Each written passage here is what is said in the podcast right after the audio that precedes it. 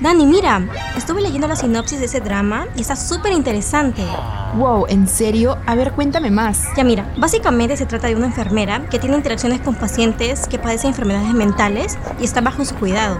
Uy, ya sé cuál es. Una dosis diaria de sol. Esa serie me la han recomendado muchísimo.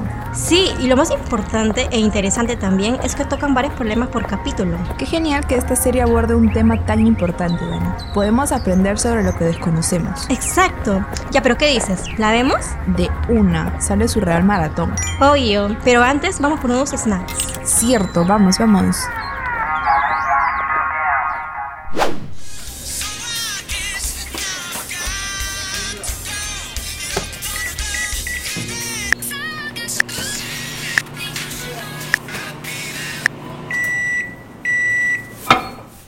Instantáneos en informarte lo último de Asia. Prepara tus palillos y comparte con nosotros un break con ramen.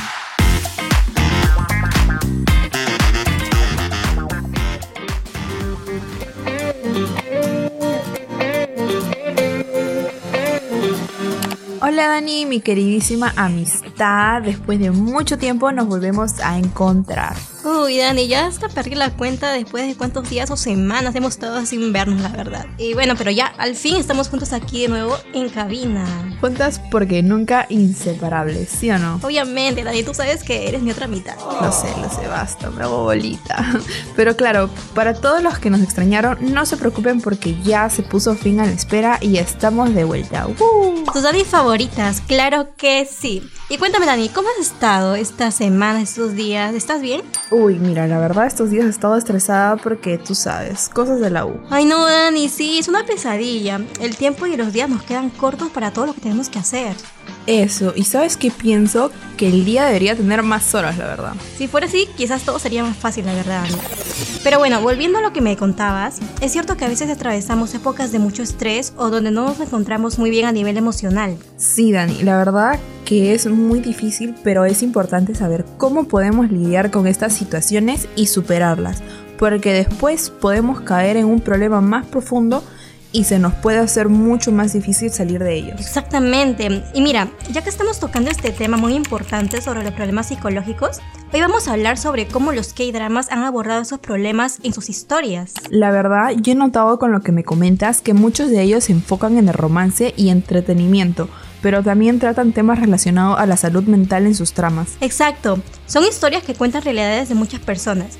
Y bueno, Dani, ya como hemos dado un adelanto de lo que vamos a tocar hoy, ¿qué te parece si comenzamos con el episodio de hoy que va a estar súper interesante? Dale, dale, vamos con todo. Pónganse cómodos breakers donde quieran que estén y sigan con nosotros para escuchar más sobre los problemas psicológicos en los doramas solo aquí en Break con Ramen, tu programa favorito de la universidad. privada del norte.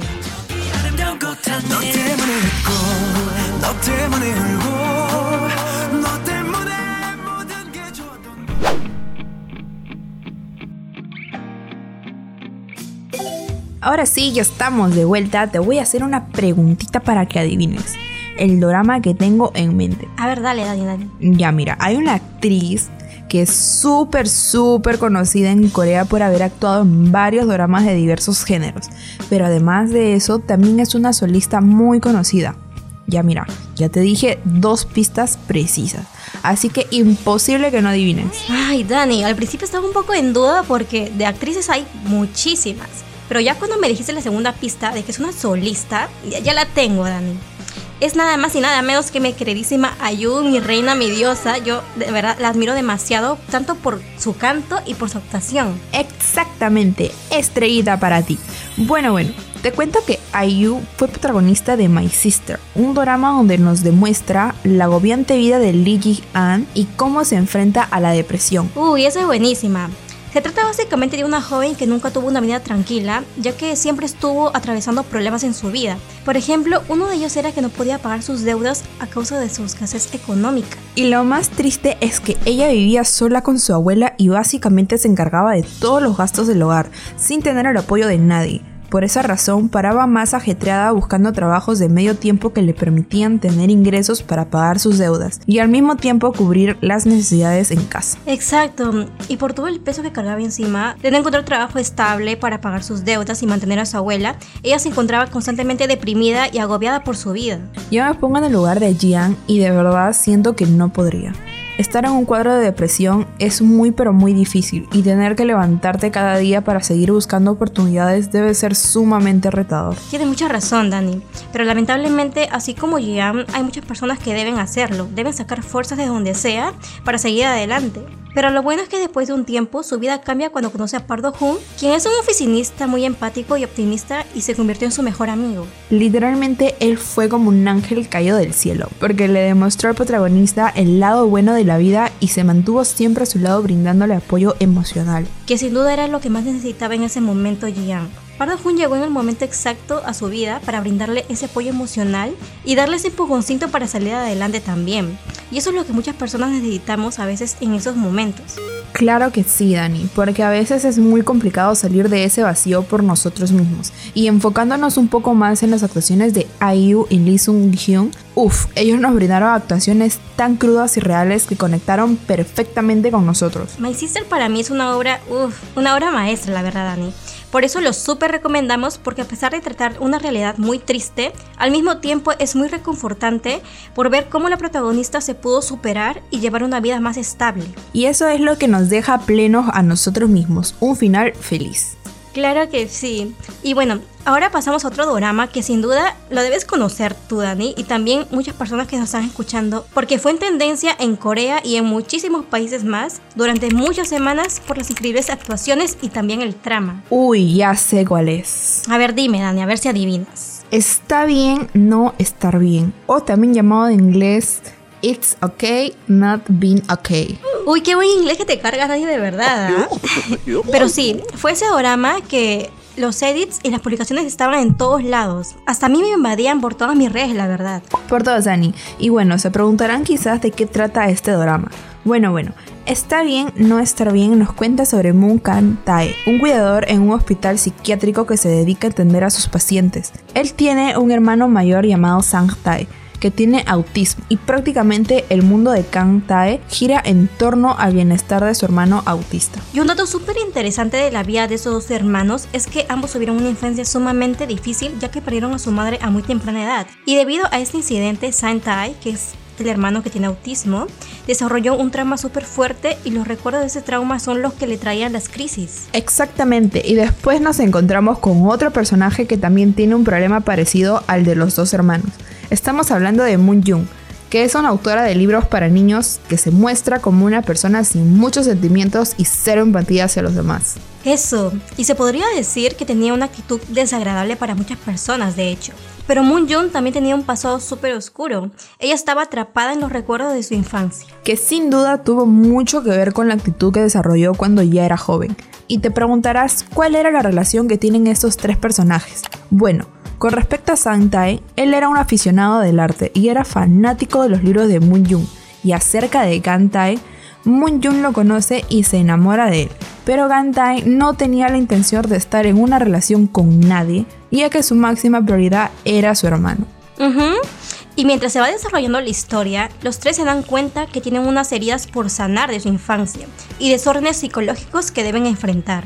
Y es interesante cómo se va desarrollando toda la historia. Está bien no estar bien nos muestra específicamente sobre cómo los traumas infantiles dejan heridas muy profundas y cicatrices emocionales cuando no se atienden a tiempo. Y como también nos comentó Shingu Park, que es el director de la serie, la intención de la serie es ayudar a los espectadores a sanar sus heridas y superar sus problemas emocionales. Justamente por eso la serie nos muestra algunas técnicas para poder regular nuestras emociones como el abrazo de la mariposa o el peluche atrapa pesadillas de Sanctai. Oh, cierto, me hiciste acordar, Dani. Y con estas técnicas que están representadas en la historia, si las personas sufren algunas crisis en momentos menos esperados, pueden hacerlas para calmarse y reducir su ansiedad. Fue una decisión muy bien tomada de visibilizar esas técnicas de autorregulación que quizás muchas personas no conocían. Efectivamente.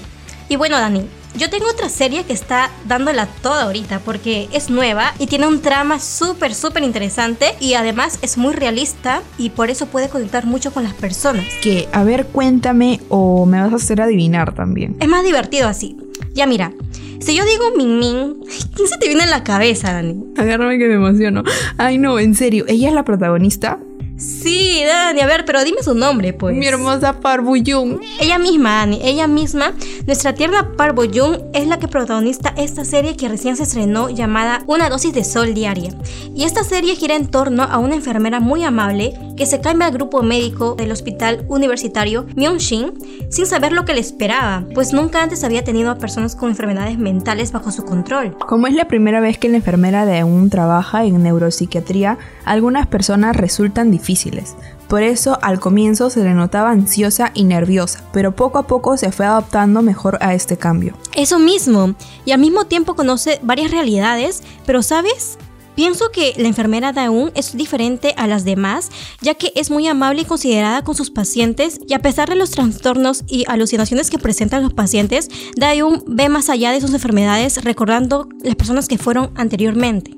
Concuerdo contigo, y la enfermera de aún tenía como objetivo inyectar un poquito de felicidad a sus vidas. Es por eso que se volvió como un rayito de luz en la vida de sus pacientes. Es que literal es tan linda. Ay no, si ella viene a mi vida también sería un puntito de luz en medio de mi oscuridad, literalmente. ¿De quién no, Dani? Pero bueno, ya no nos debemos del tema. Sí, sí, ahora concentrémonos en los tipos de problema que visibiliza la serie. Uf, hay varios, porque cada capítulo toca un problema distinto. Eso es cierto y me parece muy genial que sea así.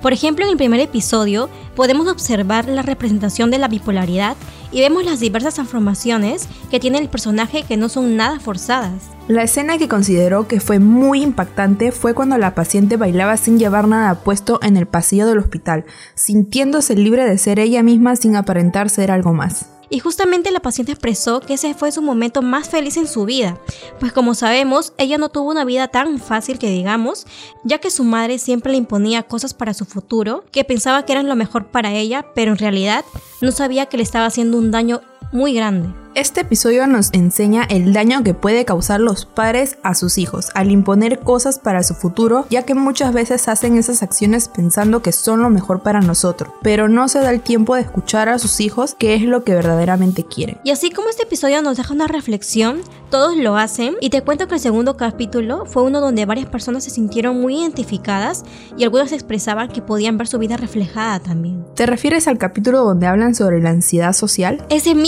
Ani, ese mismo que acabas de mencionar. En ese episodio, un señor desarrolla una enfermedad a causa de los abusos constantes de su jefe. Despierta un miedo por su jefe que va creciendo con el tiempo e incluso desarrolló una serie de comportamientos muy extraños por su miedo, como por ejemplo que se obsesionaba con no ir al baño, ya que su jefe le había prohibido ir al baño mientras se encontraba trabajando y pensaba que todas las personas siempre lo miraban y hablaban de él a sus espaldas. Esos comportamientos ya eran signos de que estaba entrando a un círculo de ansiedad social. Claro que sí. Constantemente le repetía que no valía nada y que deberían despedirlo y él tomó esas palabras muy a pecho, que de verdad sintió que no servía nada para este mundo. Lo bueno que después fue internado en el hospital a tiempo y vemos la lucha que sigue enfrentando bajo el cuidado de la enfermera Daeun. Ese capítulo de verdad que fue uno de los que me tocó bastante y justamente esta mañana estuve leyendo algunos comentarios y muchas personas decían que parecía que ya no estaban viendo una ficción, sino que estaban viendo su vida reflejada en este capítulo. Al ser tan realistas, las personas pudieron verse reflejadas en ello y al mismo tiempo sentirse comprendidas. Completamente.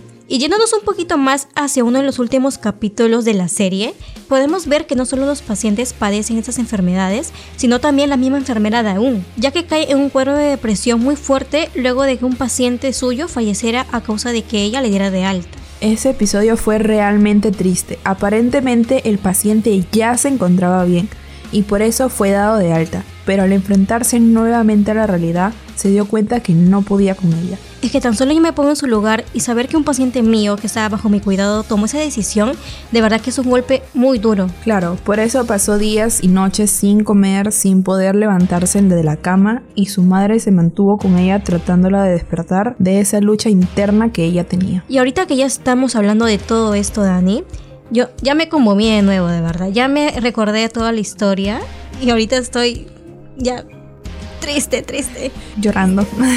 Ay no, Dani, yo también, ya lo estoy sintiendo, pero queridos oyentes, no estamos incitando nada, solamente estamos contando, así que si tú te sientes en ese cuadro de depresión, acude a un psicólogo inmediatamente. Exactamente, Breakers. Es importante acudir a un especialista de la salud mental y no autodiagnosticarnos por nosotros mismos. Y bueno, Dani, ¿qué te parece si después de tanta plática ya estamos un poco con la garganta seca? Vamos a tomar un poco de agüita y nos vamos con un dato súper interesante que tenemos para ustedes. Eso también, vamos con el dato.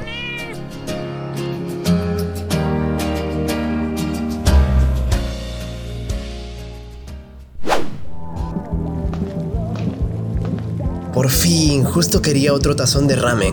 Aunque... ¿Preparado para una dosis de información? Pues no te despegues, que ya empieza Asia en 30 segundos. ¿Sabías que el drama Una dosis diaria de sol fue basado en un webtoon? Una dosis diaria del sol fue inspirada en un webtoon de cacao llamado Morning Comes to Psychiatric Ward de la escritora Lee Raha. Este webtoon es una historia basada en las experiencias reales de Lee Riha, quien trabajó en el pasado como enfermera psiquiátrica.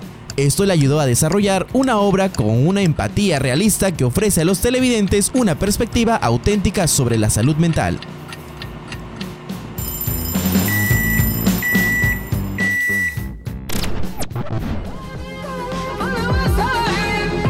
Continúa disfrutando de este gran programa. Esto fue Asia en 30 segundos.